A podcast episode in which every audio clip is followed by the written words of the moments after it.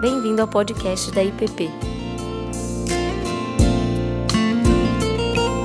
A mensagem que você está prestes a ouvir foi ministrada pelo pastor Ricardo Barbosa. Vamos abrir nossas Bíblias no livro do Apocalipse.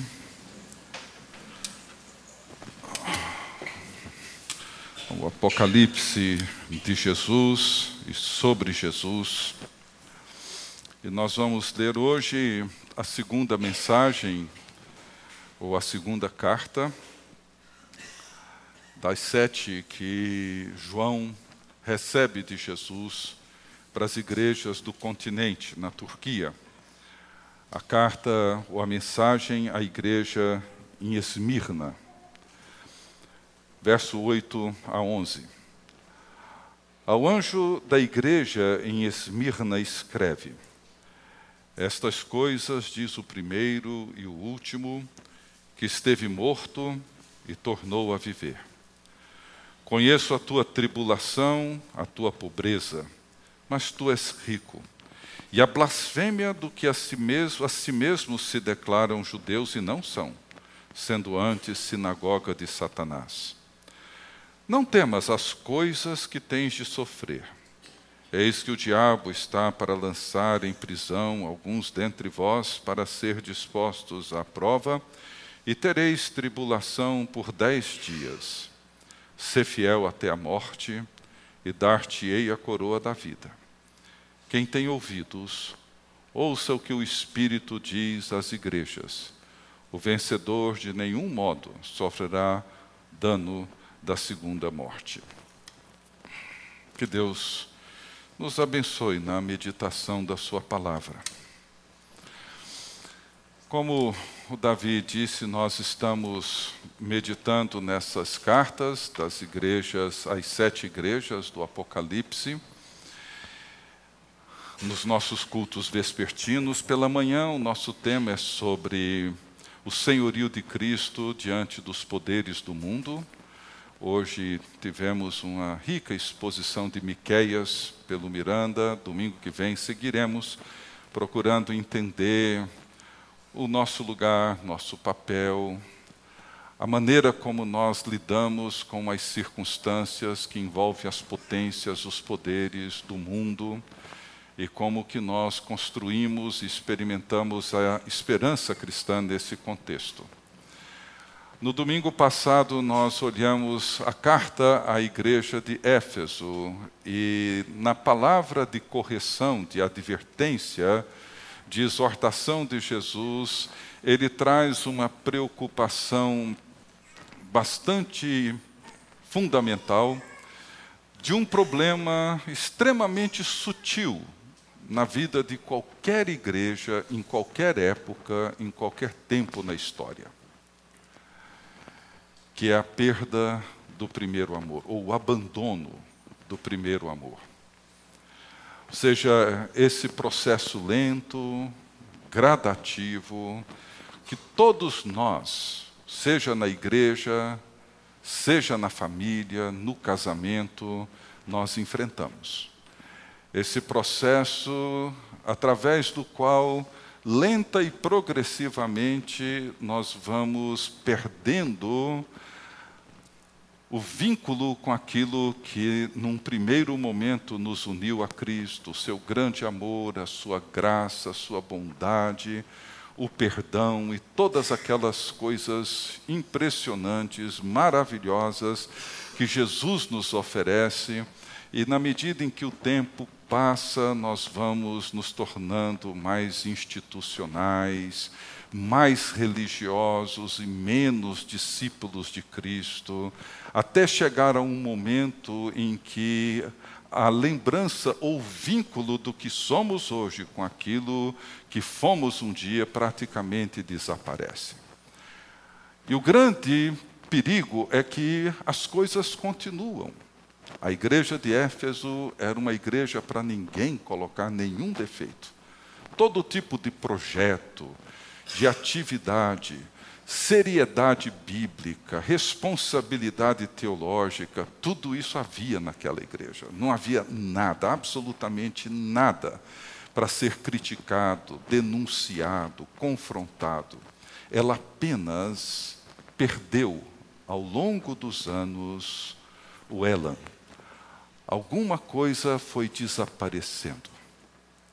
Não é um amor infantil, adolescente, uma paixão infantilizada que ela perdeu. Não. Ela perdeu a devoção, ela perdeu a paixão, ela perdeu o interesse primário, o vínculo primário com Jesus. A pergunta que Jesus fez a Pedro foi: Pedro, tu me amas? Três vezes: Tu me amas? Essa era a pergunta que Pedro precisava responder.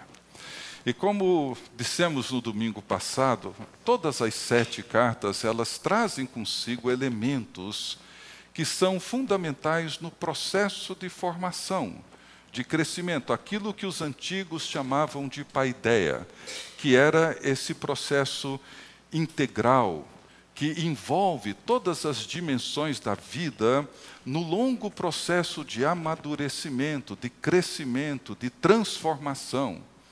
Infelizmente, muitos cristãos, e nós notamos isso, e você pode notar isso com muita facilidade, mesmo depois de vários anos, talvez algumas poucas décadas, 10, 20, 30 anos de fé, é possível você notar talvez em você mesmo, em pessoas próximas a você, de que tornaram-se piores. Depois de 10, 20, 30 anos conhecendo a Cristo, ouvindo a palavra de Deus, lendo, meditando, você olha, são piores pais, piores cônjuges, piores cristãos, piores amigos, piores cidadãos, mais secularizados, mais egoístas, mais individualistas, mais narcisistas, mais materialistas, e vamos nos tornando assim. E isso acontece na igreja, isso acontece no casamento, isso acontece na amizade, isso acontece no trabalho. Isso acontece em todas as áreas da vida. Éfeso é uma mensagem que nos ensina a importância de preservar o amor, de preservar a pessoalidade da fé, de preservar a devocionalidade da fé, de entender que nós estamos continuamente sendo transformados por Cristo, convertidos a cada dia em Cristo Jesus. A carta ou a mensagem à igreja de Esmirna vai nos ajudar a entender como que é difícil ou por que é tão difícil ser um discípulo fiel que ama Jesus. Essa é a natureza dessa carta. E nós vamos olhar para uma carta onde não há nenhuma palavra de reprovação, de correção a essa igreja. Bom, olhando novamente para todo o contexto, nós estamos no final do primeiro século, provavelmente na última década do primeiro século. João deveria estar ali com seus 85 anos, na ilha de Pátimos, exilado, um prisioneiro romano, porque ele foi uma fiel testemunha de Jesus. Em outras palavras, João se recusou a se curvar diante do imperador e adorá-lo. Ele se recusou a se curvar diante do sistema político de Roma que mantinha a unidade do Império Romano, que era a obrigação de cada cidadão romano de pelo menos uma vez por ano entrar num templo dedicado ao imperador e adorá-lo, reconhecê-lo como divino. E João foi um desses discípulos fiéis de Jesus, que amava Jesus e que se recusou a se curvar diante do sistema. Ele não reconheceu César, ele não reconheceu Domiciano, o imperador naquela época, como Senhor. Enquanto ele cultuava a Deus e adorava a Deus num domingo, isso que todos os discípulos que amam a Jesus fazem. Separar esse tempo para adoração, para o culto Naquele domingo, ele teve um apocalipse, ele teve uma revelação. Uma revelação de Jesus sobre Jesus.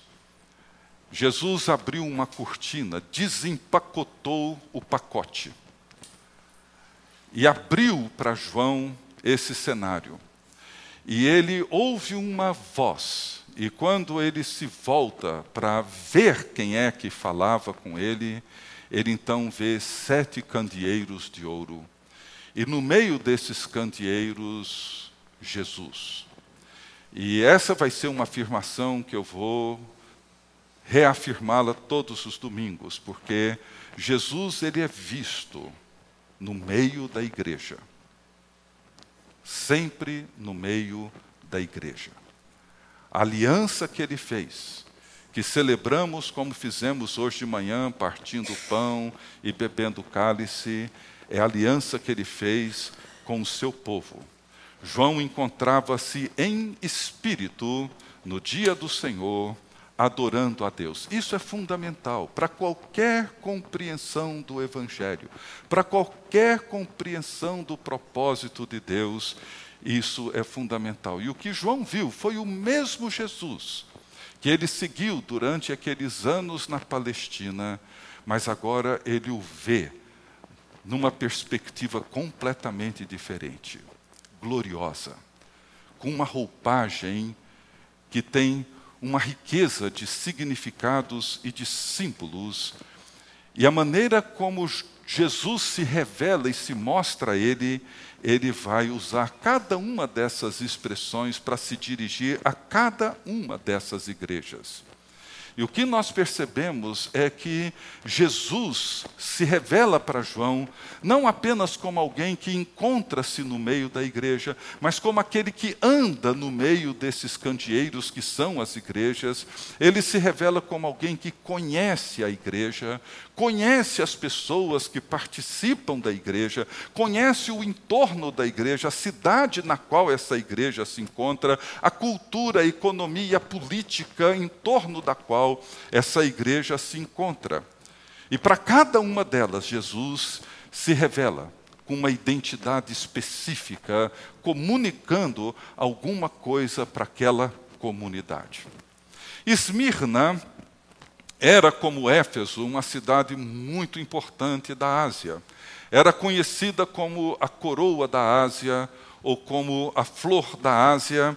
Foi a cidade natal de grandes escritores como Homero. Foi a cidade onde Policarpo foi pastor durante muitos anos, esse mártir do cristianismo, logo no início na igreja primitiva. Esse que também foi uma fiel testemunha de Jesus e não o negou, mesmo diante da própria morte, mesmo na fogueira, quando deram a ele a última chance de negar que Jesus Cristo fosse o Senhor.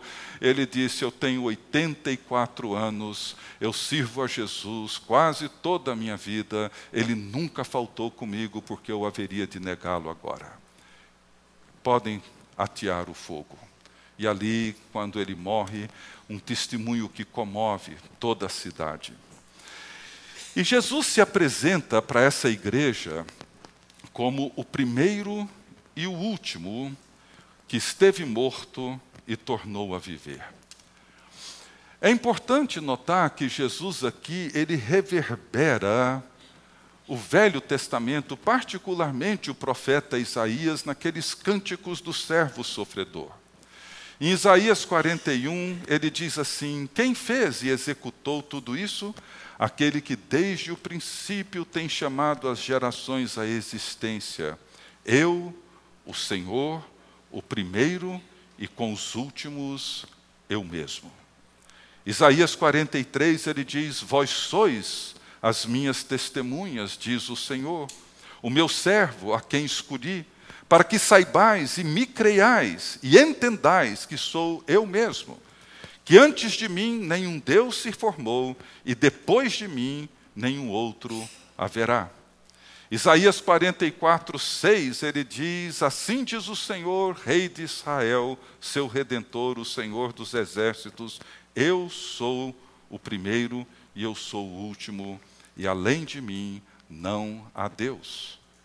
Isaías 48, 12: Dá-me ouvidos, ó Jacó, e tu, ó Israel, a quem chamei, eu sou o mesmo, sou o primeiro e também o último.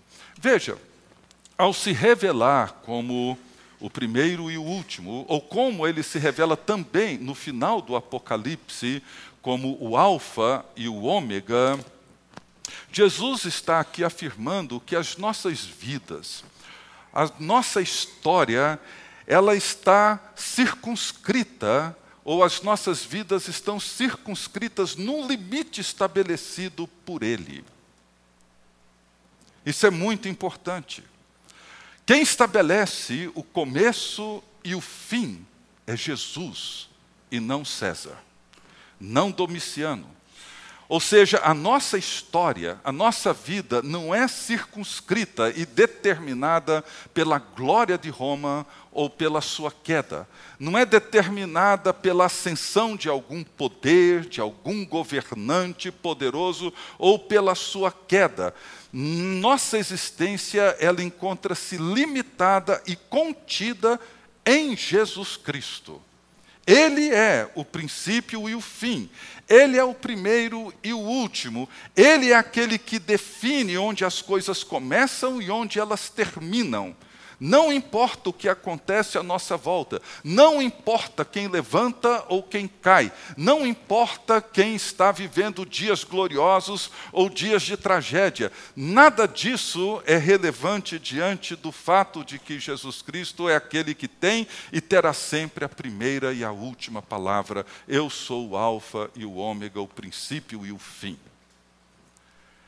É muito importante para a igreja de Esmirna entender assim. Jesus se apresenta dessa forma porque essa é uma maneira da igreja entender essa realidade.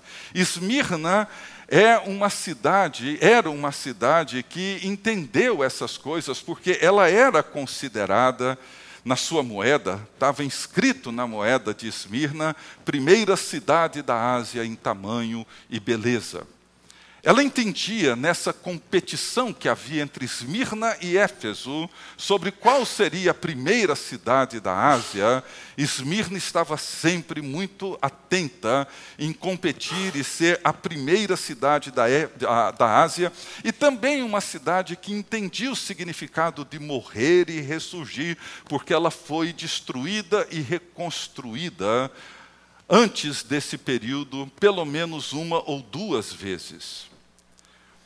E Jesus diz aqui para os discípulos de Éfeso: Eu conheço, ah, os discípulos de Esmirna, perdão, eu conheço a tua tribulação. Outras versões, quem tem aí a versão, nova versão internacional, vai dizer: Eu conheço as suas aflições. Nós vamos falar um pouco mais sobre esse termo na frente. Mas é uma palavra muito importante, porque ela tinha um sentido muito específico, porque demonstrava, significava uma pressão. Eu conheço o quanto vocês estão sendo pressionados, o quanto vocês estão sendo colocados sobre a parede e estão sendo pressionados contra ela. Eu conheço o que está acontecendo vo com vocês. Vocês estão sendo esmagados sob pressão. Eles estavam vivendo a fé sobre uma terrível pressão política, econômica, social e cultural. E não é difícil para a gente imaginar como que os discípulos de Jesus em Esmirna ouviram pela primeira vez a leitura dessa mensagem de Jesus para essa igreja. Eu conheço as suas aflições. Eu conheço as suas tribulações. Eu sei que vocês estão vivendo sob pressão. Eu sei que vocês estão vivendo sobre fortes e terríveis ameaças e que estão sendo esmagados por causa da fidelidade de vocês. Porque Jesus sempre conhece o que acontece no meio da sua igreja. Ele sempre sabe. E certamente nós esperaríamos que Jesus dissesse algo como: Olha, eu conheço as suas tribulações, eu conheço as suas aflições, sei muito bem das pressões que vocês estão sofrendo, mas não se preocupem, eu vou intervir e vou livrar vocês dessas pressões. Eu vou aliviar vocês dessas tribulações. Eu sou o Senhor, não Domiciano. Eu governo e não César. Os meus discípulos não passarão por esse tipo de humilhação, de perseguição, de tribulação, de aflição. Era isso que eu esperaria que Jesus dissesse nessa mensagem para a igreja. Era isso que eu gostaria de ouvi-lo dizendo. Mas veja o que ele diz. Eu conheço as suas aflições. Não tenham medo das coisas que ainda terão de sofrer. Ser fiel até a morte. Em outras palavras, Jesus está dizendo: olha, as coisas estão feias, estão muito difíceis, eu sei. Eu sei o que está se passando com vocês. Mas olha, elas vão ficar piores ainda. Elas não vão melhorar. Antes de melhorar, muitos de vocês irão sofrer, serão lançados em prisão, alguns talvez torturados, outros martirizados, mas não tenham medo, permaneçam fiéis. Eu sei o que está se passando no meio de vocês. Permaneçam fiéis a mim. Ou seja, por que, que Jesus não entra em cena e não resolve logo esse problema da tribulação daquela pequena igreja. Por que, que ele não entra em cena e não resolve logo as aflições e as pressões que aqueles cristãos estavam sofrendo? Certamente eles não haviam feito nada de errado. Não no sentido de ter que passar por essas terríveis tribulações. Não há nenhuma palavra de exortação, de advertência, de correção para com essa igreja. Não existe nenhum chamado de arrependimento. O que estava acontecendo é óbvio. E isso acontece em todo lugar e está acontecendo no mundo hoje, exatamente aqui e agora. Em vários lugares do mundo.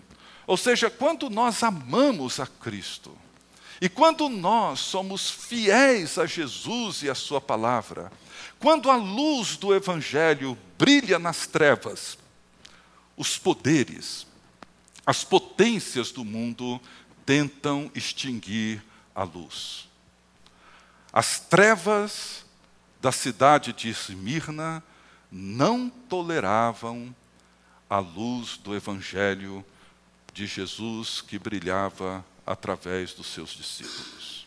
Não tolerava. A injustiça de Esmirna não tolerava a justiça vivida e proclamada pelos discípulos de Jesus em Esmirna. Algumas vezes, em alguns lugares, cristãos sofrem porque Deus os disciplina, Deus os corrige. Nós vamos ver isso noutras cartas aqui. E outras vezes, os cristãos, os discípulos de Jesus, eles sofrem porque eles vivem e fazem exatamente aquilo que eles devem viver e fazer. E esse é o caso dos cristãos de Esmirna. Eles estavam vivendo vidas santas. Eles buscavam o reino em primeiro lugar, a justiça de Deus em primeiro lugar. E a cidade de Esmirna não tolerava isso. Então, essa palavra que é traduzida aqui por tribulação ou por aflição, ela tem um significado bem específico no Novo Testamento. Ela não diz respeito a essas aflições que, vez por outra, nós enfrentamos, talvez em virtude de um desemprego, ou em virtude de uma enfermidade, ou algum outro problema que enfrentamos na família, no trabalho, na nação, etc. Não ela não está se referindo a esse tipo de aflição. Não é a qualquer tipo de tribulação que enfrentamos no dia a dia. Ela diz respeito a essas aflições que enfrentamos em virtude da fidelidade a Jesus Cristo. É a aflição decorrente da fé. É a aflição que decorre, que é uma consequência da fidelidade dos discípulos de Jesus Cristo, essa aflição que sofremos por causa do reino de Deus. São as aflições que surgem quando o reino da luz confronta o reino das trevas. Quando o reino da justiça confronta o reino da injustiça. Quando os princípios de vida chocam com os interesses da morte. A aflição experimentada pelos cristãos de Esmirna acontece quando o orgulho humano é confrontado com o chamado ao arrependimento. É por isso que Jesus conhece as aflições daqueles discípulos fiéis. E é por isso que ele não vai intervir. É por isso que ele não vai acabar com o sofrimento deles. É por isso que o sofrimento deles vai piorar, não vai melhorar. Porque seguir a Cristo implica nisso. Sempre. Veja o que, que João diz no início dessa revelação, no capítulo 1, verso 9, ele diz assim: Eu, João, irmão vosso, e veja, e companheiro na tribulação, no reino e na perseverança em Jesus. João estabelece uma relação entre essas três palavras: tribulação, reino e perseverança. João se apresenta como nosso irmão em Cristo, porque juntos com ele e com tantos outros, participamos da mesma tribulação, do mesmo reino e da mesma perseverança. E todas as vezes que nós participamos ou temos comunhão com todos aqueles que vivem hoje ou viveram no passado com o reino de Deus, com a verdade do evangelho do reino, nós passamos pelas tribulações. Todas as vezes que nós vivemos de forma perseverante e fiel a Jesus Cristo, nós participamos das mesmas coisas que João enfrentou, que Pedro enfrentou, que outros irmãos enfrentam aqui em outros lugares. É claro que nós participamos também da mesma esperança, da mesma alegria, das mesmas promessas. Conheço a tua tribulação, eu conheço as tuas aflições. Não temas, o que tens de sofrer. Ser fiel a Jesus implica nisso, mesmo hoje, num contexto como o nosso. Na verdade, não é tão difícil nós sentirmos, percebermos a pressão crescendo.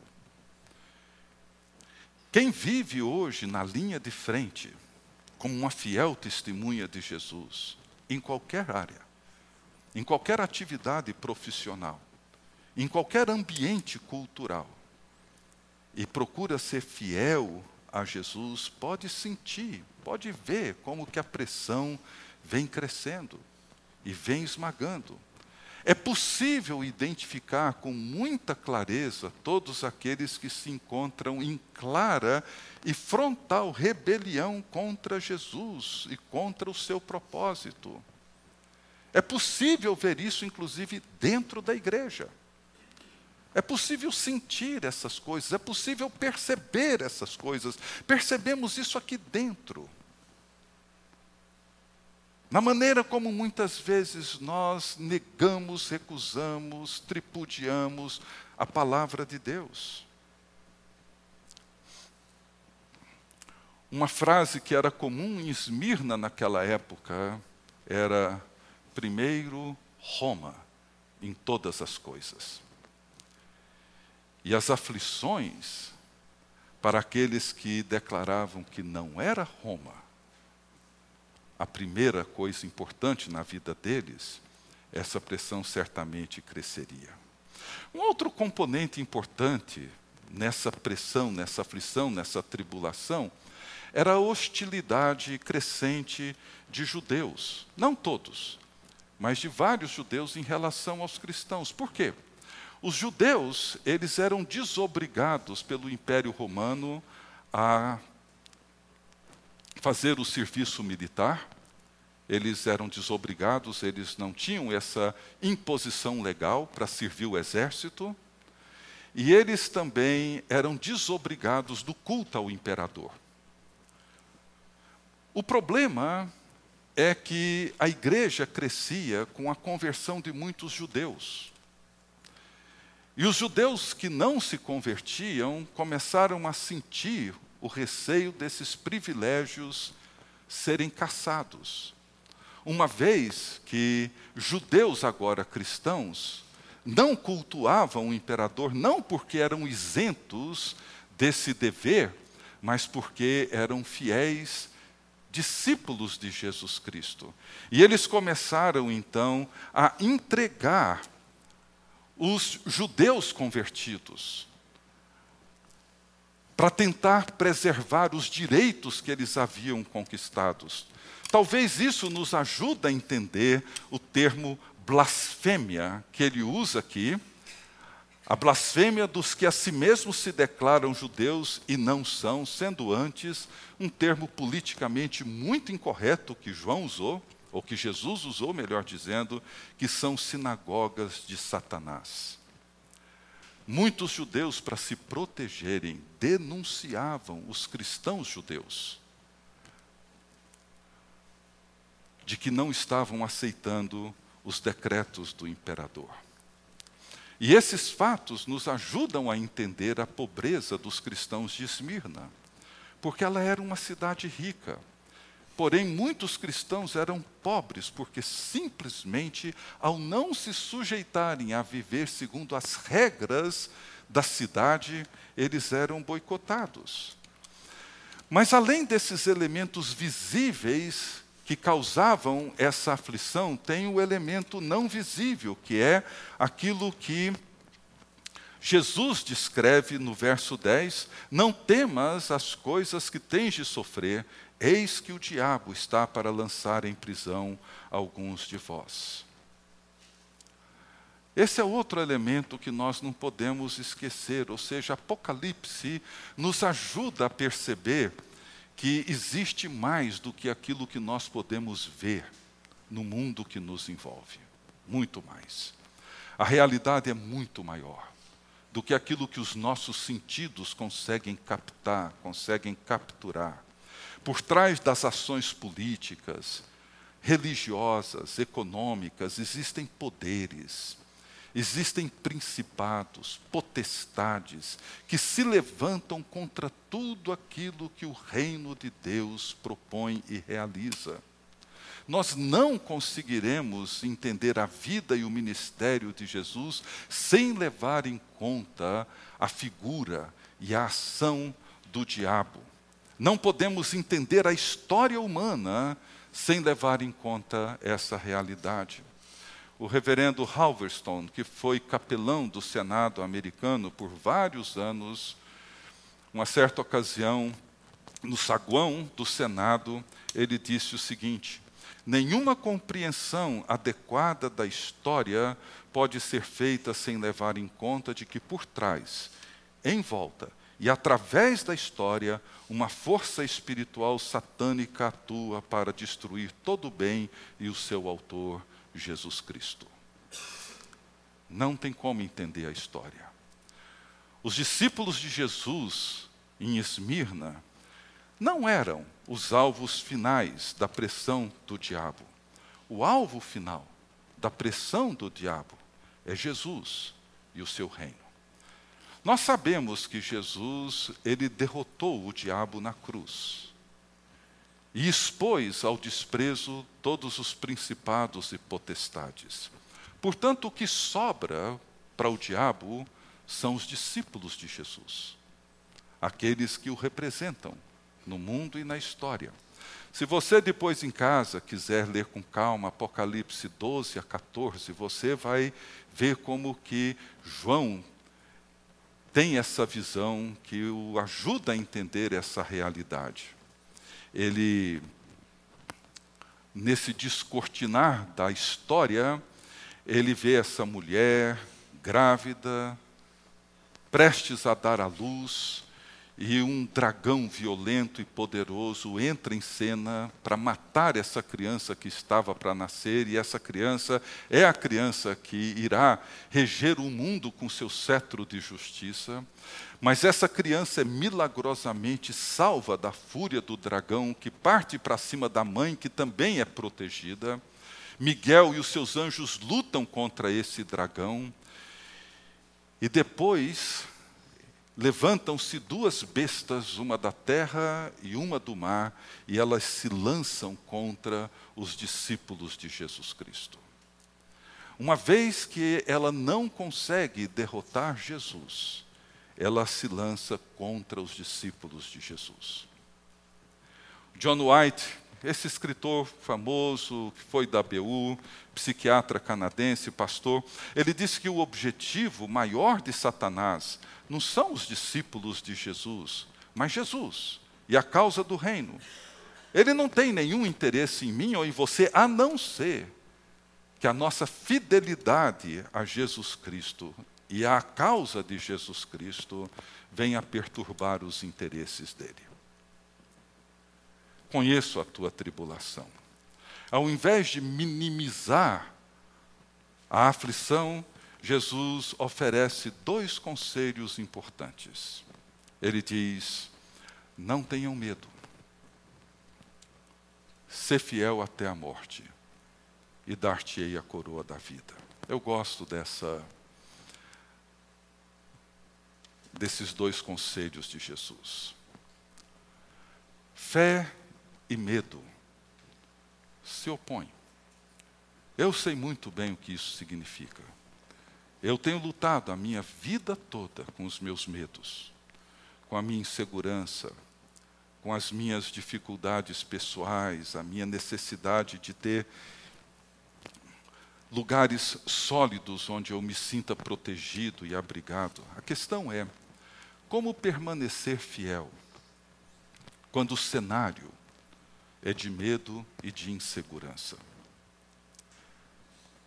Jesus nos oferece aqui alguns conselhos. O primeiro, decorrente de tudo isso, já foi dito, eu repito, o alvo é Jesus. Não tem como evitar essas aflições. Não é possível nos proteger dessas tribulações. Todo aquele que desejar viver piedosamente em Cristo Jesus padecerá perseguições e sofrimento. Não tem como. É inevitável. Se você quer ser uma fiel testemunha de Jesus, inevitavelmente você vai enfrentar aflições e tribulações, em maior ou menor grau. Mas vai. Segundo, ele diz que os seus discípulos serão postos à prova. A oração que Jesus nos ensinou, o Pai Nosso, ele nos ensina a orar para não cairmos em tentação. A palavra tentação, provação, é uma palavra só. E ela descreve esses testes, essas provas são provas, como diz Tiago, da fé, são testes da fé. Não são problemas que vêm para nos perturbar, não. São situações que colocam a nossa fé em teste. A nossa confiança, ela é testada. E ela não é apenas testada com grandes e graves problemas, ela é testada em toda e qualquer circunstância. Não é apenas uma pessoa desempregada que tem a sua fé testada. Uma pessoa muito bem empregada tem a sua fé igualmente testada e talvez com muito mais chance de perdê-la do que aquele que encontra-se desempregado. O teste não é apenas para a pessoa enferma, mas para a pessoa com excelente saúde. Ou seja, são situações da vida onde a nossa fé ela é testada. A oração é para nós não sucumbirmos, não cairmos nas armadilhas que elas criam. Porque o teste da fé da igreja de Esmirna e para nós hoje é sempre para o nosso bem, por isso que Jesus não intervém. Em terceiro lugar, ele diz: vocês terão tribulação por dez dias. Eu não sei qual é o significado literal desses dez dias. A Bíblia não nos dá uma dica, talvez pelo fato de que muitas pessoas naquela época conheciam os dez dedos da mão como números para contar, e significaria quase que a totalidade daquilo que conseguem contar. Não sei. Mas esses dez dias significa que há um limite.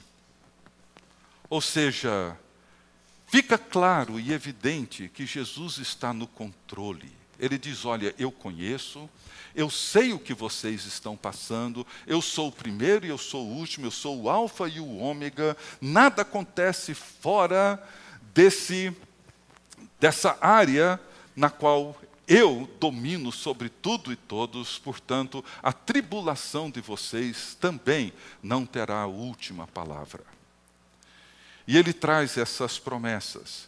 Ele promete que quem permanecer fiel até a morte receberá a coroa da vida. Esse prêmio que era tão comum nos jogos na, naquela região, no meio dessas igrejas, Éfeso tinha os seus jogos, Atenas tinha os seus, Esmirna certamente tinha os seus jogos. A coroa era a expressão, a marca, o prêmio da vitória. Ele diz: aquele que permanecer fiel até a morte receberá essa coroa da vida. E mais, aquele que permanecer fiel não sofrerá o dano da segunda morte. E João menciona isso três vezes no livro do Apocalipse, a segunda morte. E João está nos dizendo que sobre a primeira morte, essa que vai acontecer com todos nós um dia, ninguém escapa. Ninguém escapa. Não existe imunidade para a primeira morte. Mas para a segunda, que é a separação eterna de Deus. A segunda, que é a quebra da comunhão eterna com o Criador, João diz: essa daí será assegurada para aquele que for fiel até a morte. Terá a coroa da vida e não sofrerá o dano da segunda morte. Terá imunidade e entrará no reino dos céus. Então é com essa palavra que eu termino a meditação dessa carta hoje à noite. A nossa fidelidade a Jesus, ela trará sempre os conflitos próprios que o próprio Jesus enfrentou e lidou. As aflições de Jesus são as nossas aflições. Não há como escapar delas. Mas se formos fiéis até o fim, no testemunho de Jesus, nós receberemos esse prêmio final e receberemos a garantia de que estaremos para sempre com Ele, no seu reino eterno, de luz e de vida. Que Deus assim nos abençoe. Vamos curvar nossas cabeças e orar mais uma vez. Deus bendito, te agradecemos pelo testemunho dos discípulos do Senhor em Esmirna, há tanto tempo. Te agradecemos, ó Deus, pela maneira fiel com que eles andaram diante de Ti, pela maneira fiel com que eles te serviram, pela maneira fiel com que eles não se renderam e não sucumbiram aos poderes deste mundo, pela maneira fiel como te amaram até o fim e abraçaram o teu reino de luz e de verdade.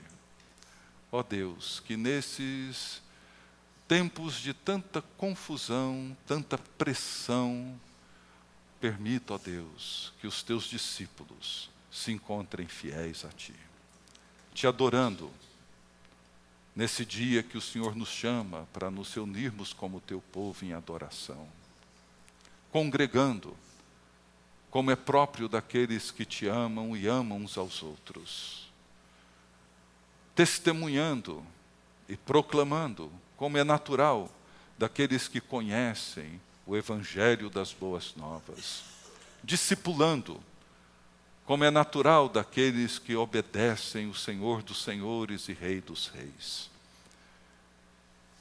Não curvando diante das pressões do nosso século e da nossa cultura, muito pelo contrário, sendo luz nesse mundo tão dominado por densas trevas.